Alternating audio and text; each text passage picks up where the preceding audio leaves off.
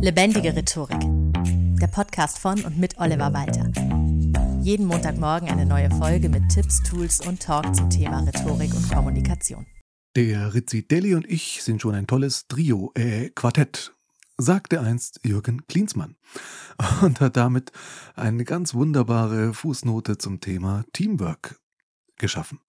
Damit herzlich willkommen zur neuen Folge Lebendige Rhetorik. Heute reden wir mal darüber, was macht ein gutes Team eigentlich aus.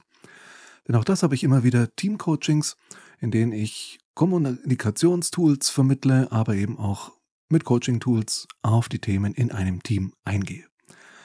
Denn klar, es ist unglaublich wichtig, dass ein Team gut funktioniert und zusammenarbeitet, weil nur dann sich Erfolg einstellen kann. Ein etwas seriöseres Zitat dazu ist ein afrikanisches Sprichwort, das besagt, wenn du schnell gehen willst, geh allein, wenn du weit kommen willst, geh zusammen.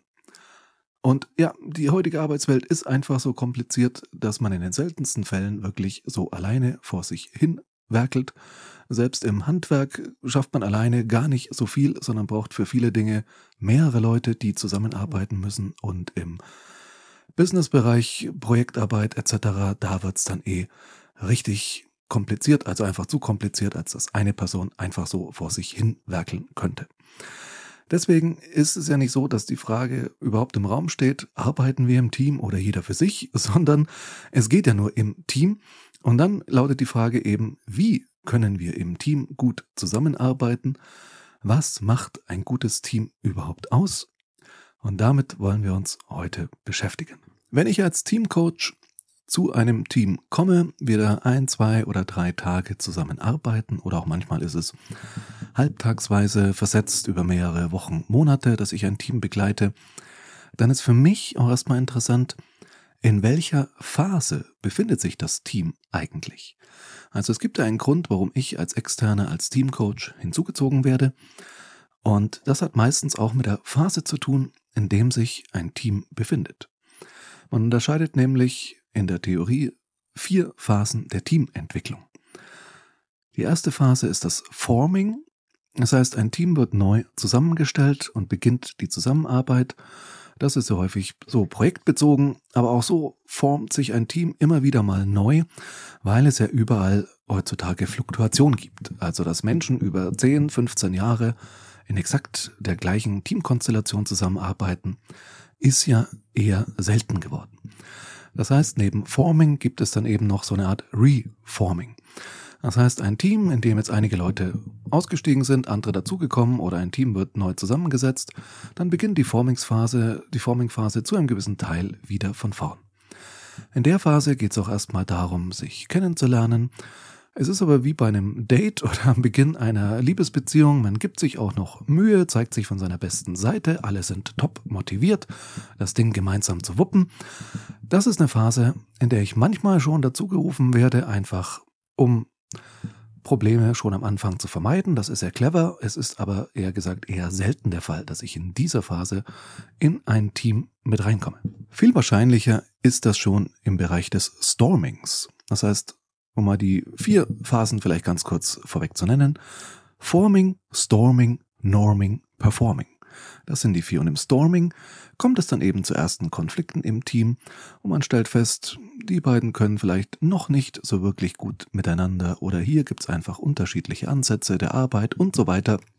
Es ist diese ganz normale Phase, um beim Vergleich mit der Paarbeziehung zu bleiben. Man nimmt die rosarote Brille ab und stellt fest, oh, der andere lässt immer den Deckel der Klobrille oben oder wie wird bitte schön die Zahnpastatube hier ausgequetscht. Nur eben komplexer auf der Ebene des Teamworks.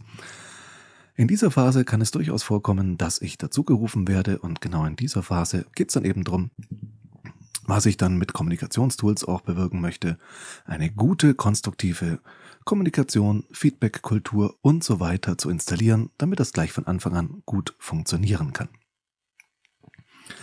Nach dem Storming kommt das Norming. Das heißt, man schafft gemeinsame Normen, Werte, Regeln, nach denen die Zusammenarbeit funktioniert, Konflikte werden eben überwunden und die Zusammenarbeit wird deutlich effektiver.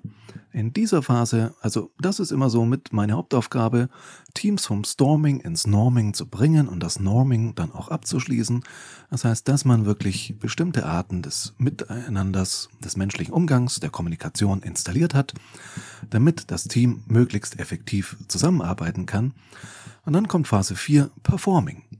Hier gibt's verlässliche Normen, Regeln, die Zusammenarbeit hat sich eingespielt und das Team kann jetzt mit maximaler Leistungsfähigkeit vorangehen. So, und für mich ist es eben immer wichtig, dann auch zu sehen, wenn ich eine Anfrage habe für ein Teamcoaching, ist das denn in einer Phase, in der es sinnvoll ist, dass ich jetzt einsteige oder kann es sinnvoll sein, also manchmal kann man ja auch Dinge verschlimmbessern, wenn jetzt zum Beispiel im Performing das Team ist vielleicht überfordert, weil die Aufgaben viel zu viele sind. Ja, was soll ich dann als Teamcoach tun? Also das geht dann nur mit der Ebene drüber und zu schauen, ist das Team jetzt nicht unterbesetzt für das, was es leisten soll, etc. pp. Aber im Teamcoaching ist der Ansatz falsch zu sagen, ja, was kann ich noch rausquetschen, sondern wenn das Storming und Norming gut funktioniert hat, ist das Performen eben jetzt das Maximum dessen, was möglich ist. Manchmal kann man dann nochmal eine neue Storming- und Norming-Phase gehen, wenn die Leute mit der Performance selbst unzufrieden sind. Und ja, das sind die vier Phasen der Teamentwicklung. Und wie gesagt, für mich immer ganz wichtig zu wissen, in welcher Phase sind wir und das auch dem Team selbst bewusst zu machen, weil natürlich auch die Anforderungen an die Teammitglieder je nachdem unterschiedlich sind. Also irgendwann sollte mal alles ausverhandelt sein und dann sollte man zusammenarbeiten und dann sollte man nicht ständig nochmal versuchen, die Regeln zu ändern. Es muss sich auch mal etwas einspielen können.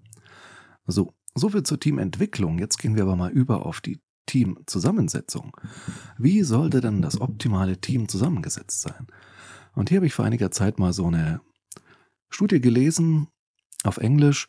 Da ging es so drum um Vergleiche mit berühmten Teams. Also sollte ein Team sein wie das A-Team, wenn du dich daran noch erinnerst, wie die Avengers oder wie Herr der Ringe. Und tatsächlich hieß es da, dass das Herr der Ringe Modell das mit Abstand beste Teammodell wäre. Denn was haben wir bei Herr der Ringe? Wir haben eine sehr breite Mischung an verschiedenen Wesen im Fall von Herr der Ringe in dieser Fantasy-Welt. Das heißt, es sind nicht alles Menschen, es sind nicht alles Elben, es sind nicht alles Zwerge, nicht alles Hobbits und nicht alles Zauberer, sondern all das mischt sich da durcheinander.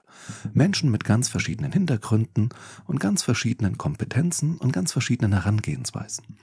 Und auch die, die Erfahrung ist sehr unterschiedlich. Also Frodo Beutlin weiß immer noch nicht, zu dem Zeitpunkt, als sie beschließen, als Gefährten aufzubrechen, was er da eigentlich tut, während Leute wie Gandalf sich eben sagen, ja, ist nicht mein erstes Rodeo, rett ich Mittelerde eben mal wieder, auf geht's.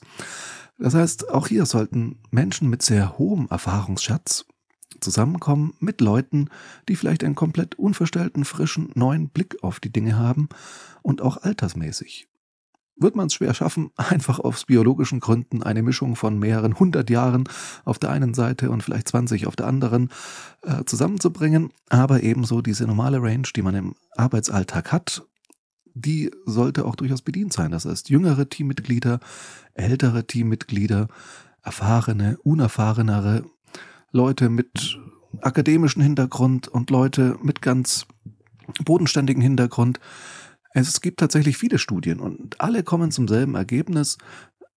Ein Team mit möglichst hoher Vielfalt kann am meisten schaffen. Das ist auch etwas, um ganz kurz ins Politische abzuschweifen, was ich unglaublich wichtig finde, dass wir uns das bewusst machen. Vielfalt ist eine unglaublich wichtige Ressource. Man muss sie halt nur nutzen. So, so viel nur zur politischen Ebene. Es gibt hier auch verschiedene Teamrollen, um wieder auf unser Thema Team zurückzukommen. Nach Belbin, einem Wissenschaftler, der hat das aufgeteilt in insgesamt neun Teamrollen. Perfektionist, Umsetzer, Macher, Erfinder, Spezialist, Beobachter, Weichensteller, Teamarbeiter, Koordinator. Das sind die neun Rollen. Und er hat die nochmal unterteilt, also besser gesagt zusammengefasst, jeweils in drei typische Rollen. Die handlungsorientierten, die wissensorientierten und die kommunikationsorientierten. Das heißt, es gibt auch durchaus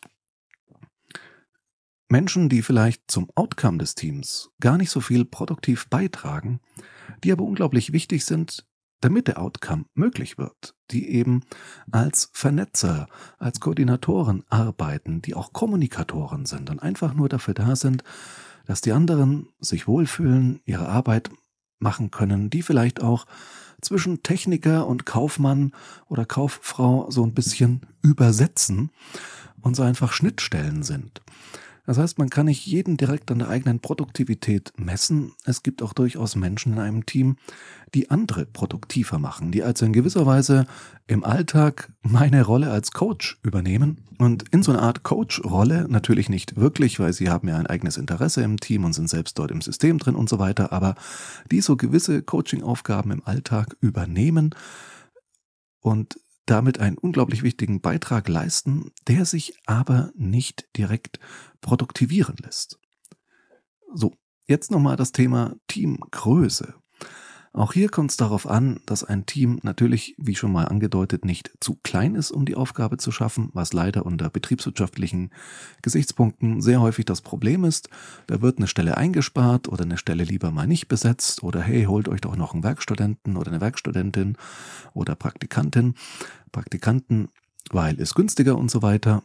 Wie gesagt, ist von der Teamzusammensetzung her nicht mal grundsätzlich ein Problem, aber wenn es halt zu wenig Leute sind, um die Arbeit zu erledigen, wird es schwierig. Andersherum können es aber auch zu viele Leute sein. Es gibt die Parkinson'schen Gesetze, über die habe ich auch schon mal eine Podcast-Folge gemacht. Da gibt es ein Gesetz, das sagt, ab einer gewissen Anzahl an Beteiligten wird ein Meeting ineffektiv.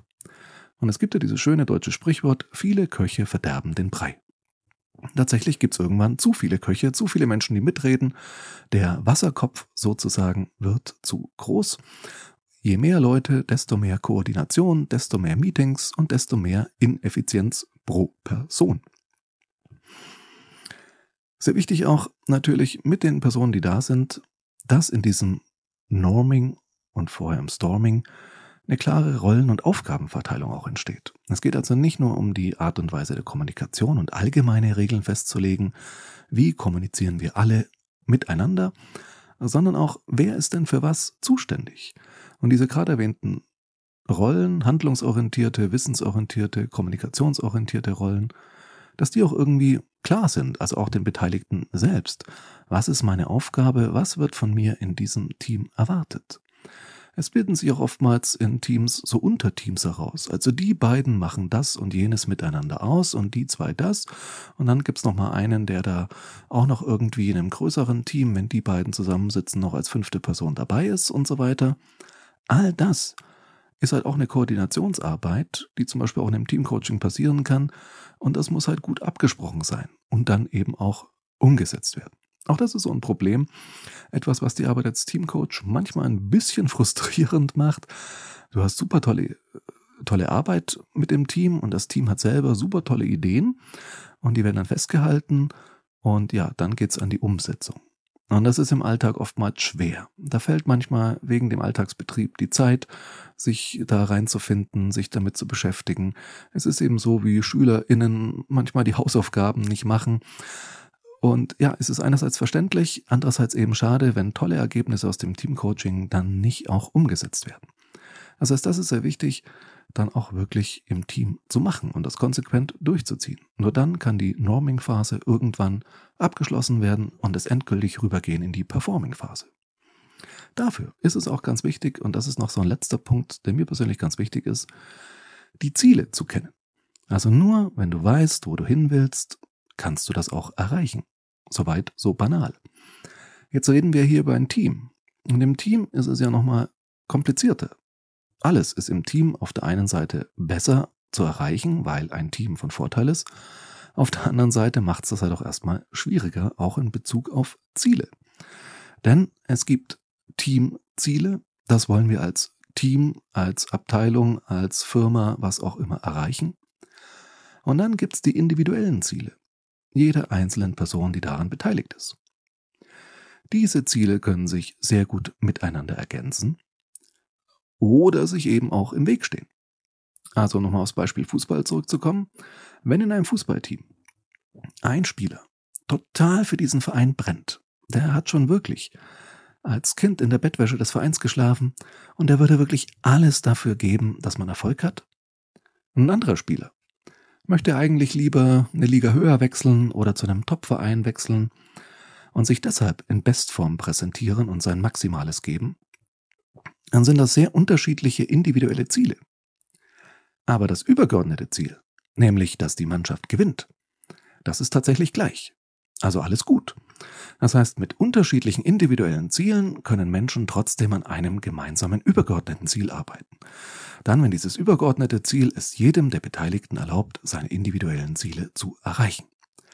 Wenn jetzt aber jemand nie auf seiner eigenen Position spielt, auf der er gern spielen würde, bei der er vielleicht hofft, in der Nationalmannschaft berücksichtigt zu werden oder so weiter, sondern auf einer anderen aushelfen muss die ganze Zeit, wird er auf Dauer nicht zufrieden sein und der Erfolg des Teams und sein eigener werden sich mit der Zeit auseinanderentwickeln. Und auch hier kann es sehr sinnvoll sein, ein Coaching anzusetzen. Das heißt, ich teile das auch manchmal in Teamcoaching sehr gern auf. Man macht ein Teamcoaching mit dem gesamten Team und man macht noch Einzelcoachings mit einzelnen beteiligten Personen. Und man schaut dann auch eben, wie können die Ziele denn in Übereinklang kommen. Wie gesagt, nicht gleiche Ziele, sondern miteinander gut vereinbare Ziele oder eben Ziele, die sich sogar gegenseitig bereichern und voranbringen. Im Team wird eine neue Kompetenz gebraucht, die keiner hat. Jetzt könnte eine Person eine Fortbildung in dem Bereich machen und sagt sich, yeah, cool, die Fortbildung nehme ich mit, weil da, wo ich vielleicht mich in zehn Jahren sehe beruflich, da kann ich genau diese Fortbildung brauchen. Und genau darum geht's eben in Teams, dass jede beteiligte Person ihr Maximum geben kann, aber dafür auch entsprechend was zurückerhält.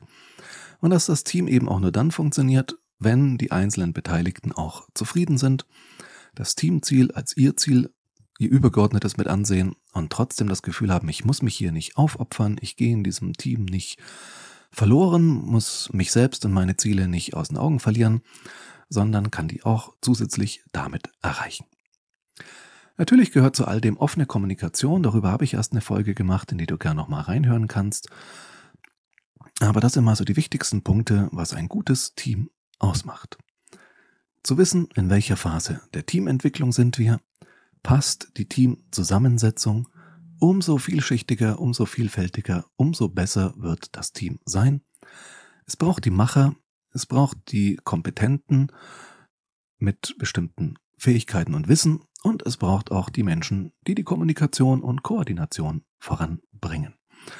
Die Teamgröße muss im Idealfall genauso sein dass jeder gut ausgelastet ist, ohne sich zu langweilen, aber eben auch noch nicht überfordert.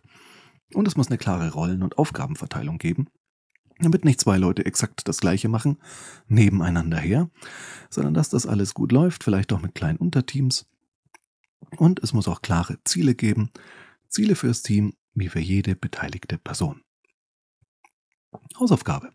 Wenn du in einem Team arbeitest, dann schau doch mal ein bisschen drauf auf diese Punkte, überleg mal, welche davon ihr schon ganz gut erfüllt, in welcher Phase der Teamentwicklung ihr vielleicht gerade seid. Forming, Storming, Norming, Performing.